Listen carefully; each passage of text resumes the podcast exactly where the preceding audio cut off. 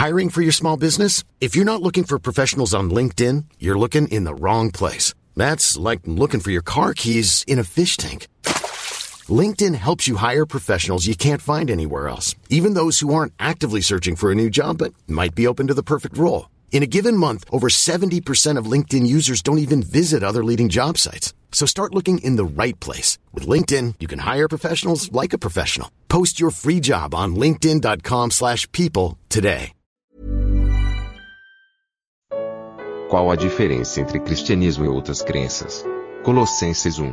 Comentário de Emaro Persona. O cristianismo tem grandes, profundas diferenças uh, com o pagan... uh, em relação ao paganismo, né? No paganismo as pessoas buscam a um Deus, seja lá qual for, uh, ou mesmo no humanismo, né, que as pessoas buscam o próprio homem, para obter algum tipo de vantagem. Então é muito comum nós encontrarmos nas religiões pagãs pessoas que querem alguma coisa, então eles fazem sacrifícios aos seus deuses, eles fazem oferendas, eles fazem uma série de coisas para receber, ou às vezes para aplacar a ira dos seus deuses, porque vivem num medo constante de que alguma coisa dê errado em suas vidas. Essa, essa é a tônica da religião pagã.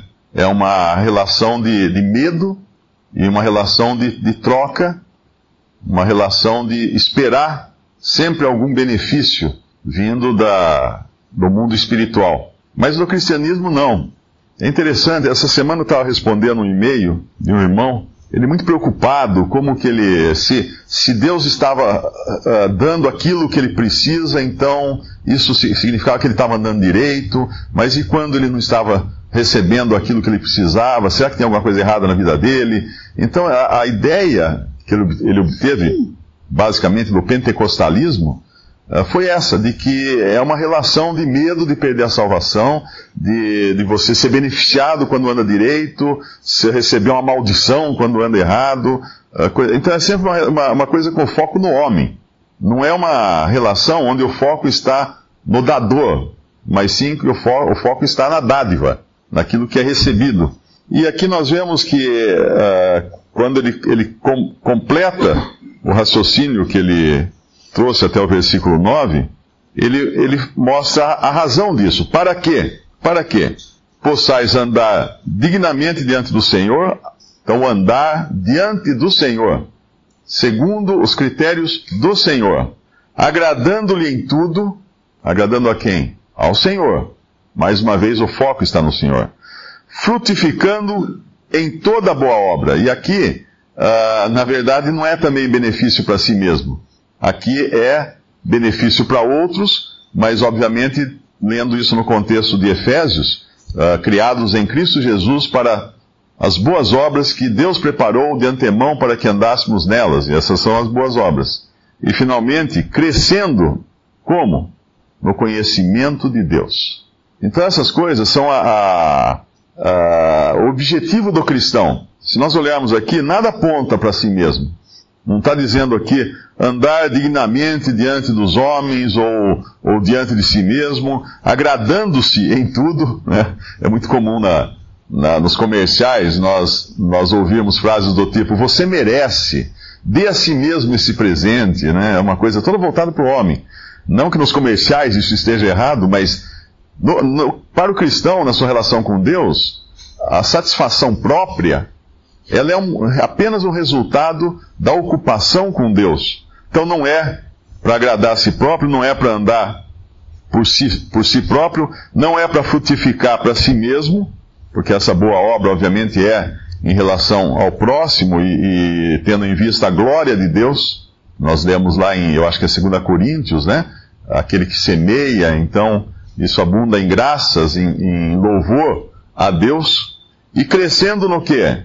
No seu intelecto, na sua força física, na sua. Não, crescendo no conhecimento de Deus. Como o irmão citou no versículo anterior, em toda sabedoria e inteligência espiritual. É, isso aqui também é, uma, é um manual para nós criarmos nossos filhos. Nós vivemos num mundo que, obviamente, não, não é surpresa isso, ele é contrário a Deus. E vai, sempre vai ser. Sempre vai ser contrário a Deus.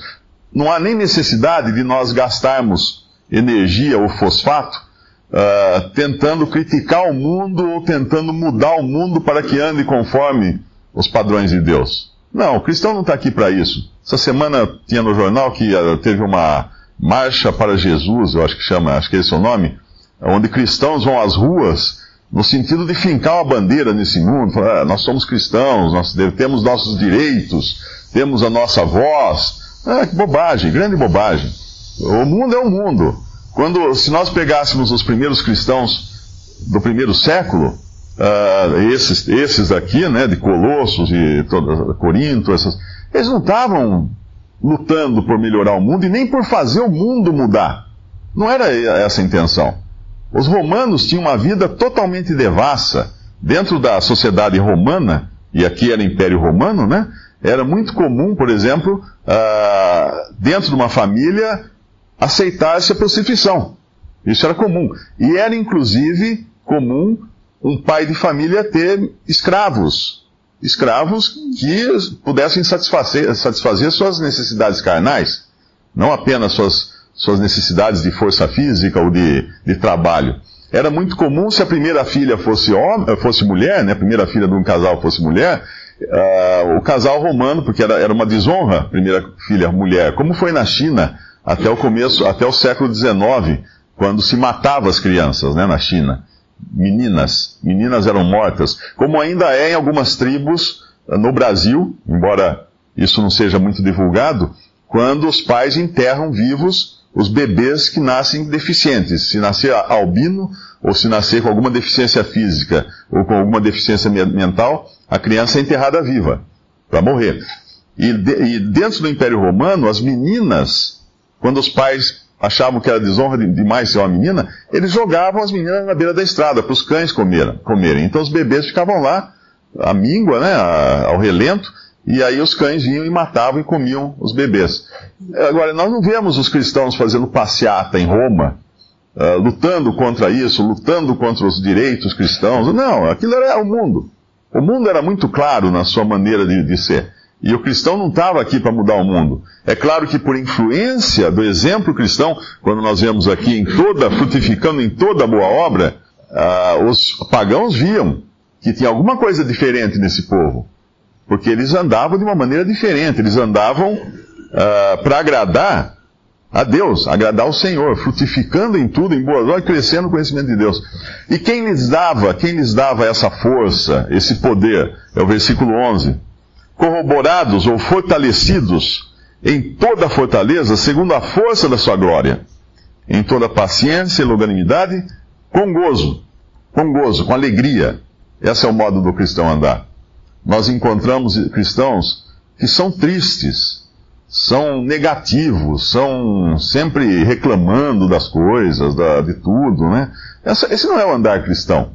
O cristão, ele tem tudo para alegrar-se. Ah, mas minha vida está dando toda errada, minha vida não, não uh, tudo dá errado financeiramente, todos os aspectos da minha vida estão tá errado. É, mas ainda que a figueira não floresça, né, lá em, diz em ah, não sei se é Ageu ou não, não é Ageu. Abacuque capítulo 3, vem depois de Naum, antes de Sofonias. Versículo 17. Porquanto, ainda que a figueira não floresça, nem haja fruto na vide, o produto da oliveira minta, e os campos não produzam mantimento, as ovelhas da malhada sejam arrebatadas, e nos currais não haja vacas. Ou seja, o que está dando certo para essa pessoa aqui? Nada, absolutamente nada. A figueira não floresce, a oliveira, o fruto da oliveira não presta para nada. O fruto da oliveira minta, quer dizer, é um fruto que não vai, não vai, não vai resolver nada, vai ter que jogar fora. Os campos não produzem mantimento. As ovelhas da manhada são roubadas. Perde-se o rebanho. Nos currais não há vacas também. Não sobrou nada para esse. Qual é a reação dele em vista de tudo isso? Todavia, eu me alegrarei no Senhor, exultarei no Deus da minha salvação. Jeová, o Senhor, é a minha força, e fará os meus pés como os das servas, e me fará andar sobre as minhas alturas. Essa é a, a reação daquele que conhece o Senhor, mesmo diante das piores dificuldades. E às vezes a dificuldade está na nossa família, porque a fé não é de todos. A fé é individual. Deus não tem netos, né? Deus tem filhos. E às vezes nós vemos nossos filhos andando de uma maneira que nós não gostaríamos, nossos irmãos, nossos cônjuges. Uh, e aí, o que fazer? Né? Tem um versículo bonito também que dá muito consolo. Ainda que a minha casa não seja tal para o, com o Senhor, contudo estabeleceu comigo um concerto eterno, acho que é Davi falando isso, se não me engano, no qual não serei confundido, se algum irmão lembrar onde está o versículo, mas eu acho que é Davi que fala isso, ainda que a minha casa. Lembra, irmão? Ainda que a minha casa não seja tal, comigo estabeleceu um concerto eterno. O irmão tem a melhor memória aqui da, de versículo. Eu, não, eu lembro o versículo, mas não lembro a, autoria. Mas de qualquer maneira, essa deveria ser, esse deveria ser o espírito do cristão nesse mundo. Alegre. Ah, mas o mundo está horrível. Ah, o mundo está horrível, vai ficar pior o mundo. Outro dia tinha um irmão falando, é, mas precisamos tomar cuidado porque o mundo está assim, o mundo está assim. Eu falei assim, irmão, o mundo está assim, desde que o mundo é mundo, não vai melhorar. Nós não devemos. Ah, mas vamos lutar pela, contra as leis do aborto, contra as leis da, do casamento gay, contra as leis não sei o quê, das, contra a lei da palmada. Não, não vamos lutar contra nada, porque está tudo aí, o mundo é assim, e vai ser assim sempre. O que o cristão faz? O cristão anda como estrangeiro nesse mundo. Então, se ele tem que disciplinar o seu filho, a sua responsabilidade é para com Deus. Ele vai fazer isso de acordo com o que ele encontra na palavra de Deus. Se ele tem que, que agir uh, em relação ao casamento, por exemplo, uh, como ele vai fazer? Ele vai fazer de acordo com aquilo que Deus mostra na sua palavra. Ah, mas agora é permitido. É, que seja permitido. Tem um monte de coisa que é permitida. Mas não, não é para o cristão. Uh, todas as coisas me são lícitas, mas eu não me deixarei levar por elas. Então o cristão tem a, a palavra de Deus como direção, tem o Espírito Santo para dar a ele entendimento e discernimento em todas as coisas, e tem essa fortaleza do versículo 11, corroborados, fortalecidos em toda a fortaleza, segundo a força da sua glória, da glória de Deus, em toda paciência e longanimidade, com gozo, com alegria. Qual o motivo para o cristão viver alegre nesse mundo.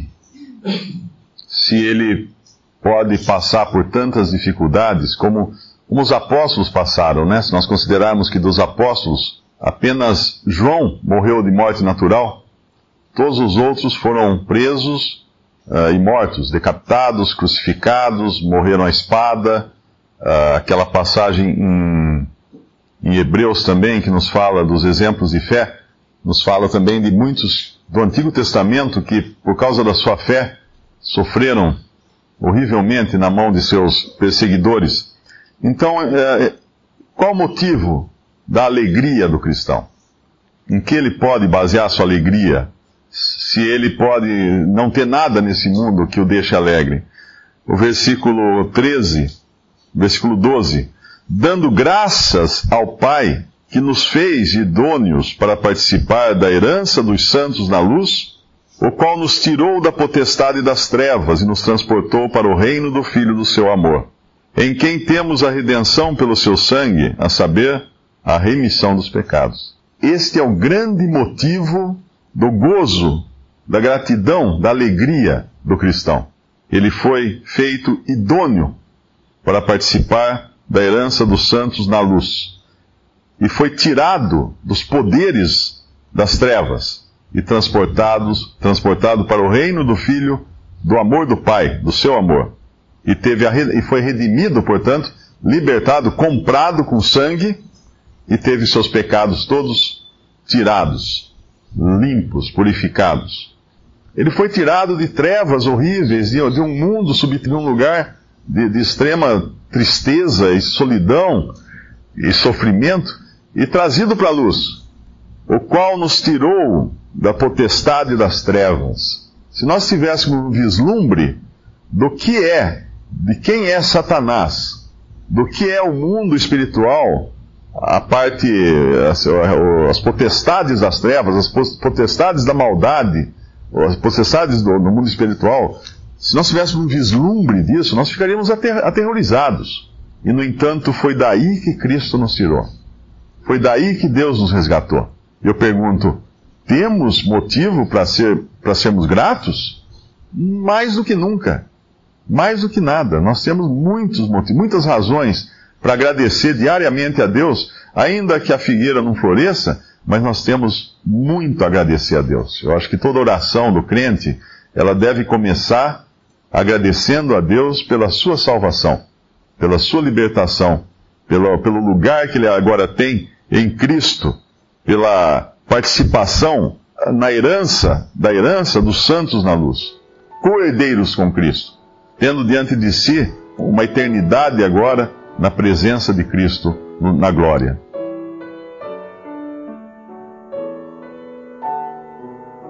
Visite respondi.com.br. Visite também 3minutos.net.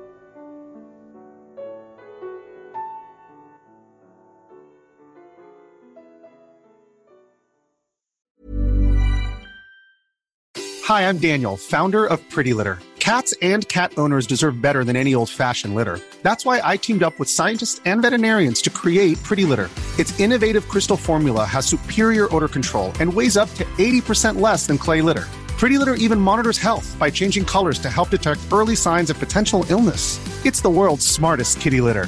Go to prettylitter.com and use code ACAST for 20% off your first order and a free cat toy. Terms and conditions apply. See site for details.